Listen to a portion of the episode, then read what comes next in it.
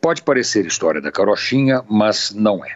O Brasil acaba de ultrapassar 10 mil mortos por Covid-19 em uma semana. Mais de 10 mil mortos é para deixar a população apavorada. Mas não é isso que se vê. E não se vê porque o exemplo que vem de cima é o pior possível. Não há interesse do governo em coordenar o combate ao coronavírus. O resultado é que não temos vacina, o Ministério da Saúde mente, o ministro da Saúde não sabe o que faz e o país segue sem rumo em meio ao caos. Tido como campeão da logística, ele seria imbatível no comando do combate à pandemia. No entanto, não conseguimos vacinar mais do que 200 mil pessoas por dia, não temos vacina e nem sequer a esperança de ter ao menos informações confiáveis. Enquanto isso, o grande capitão afirma que a culpa é dos governadores, prefeitos e, por que não, da população. Isso mesmo, da população.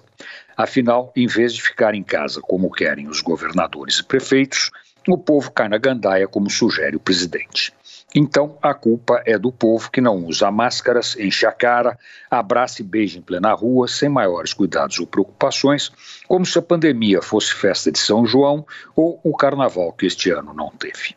Mais de 10 mil mortes por semana quer dizer hospitais lotados, milhares de pessoas esperando com medo de morrer, porque as UTIs não têm vagas, mães e pais morrem por falta de assistência, jovens morrem por falta de ar e pessoas morrem por outras causas porque não podem ser atendidas nos hospitais lotados pelas vítimas da Covid-19.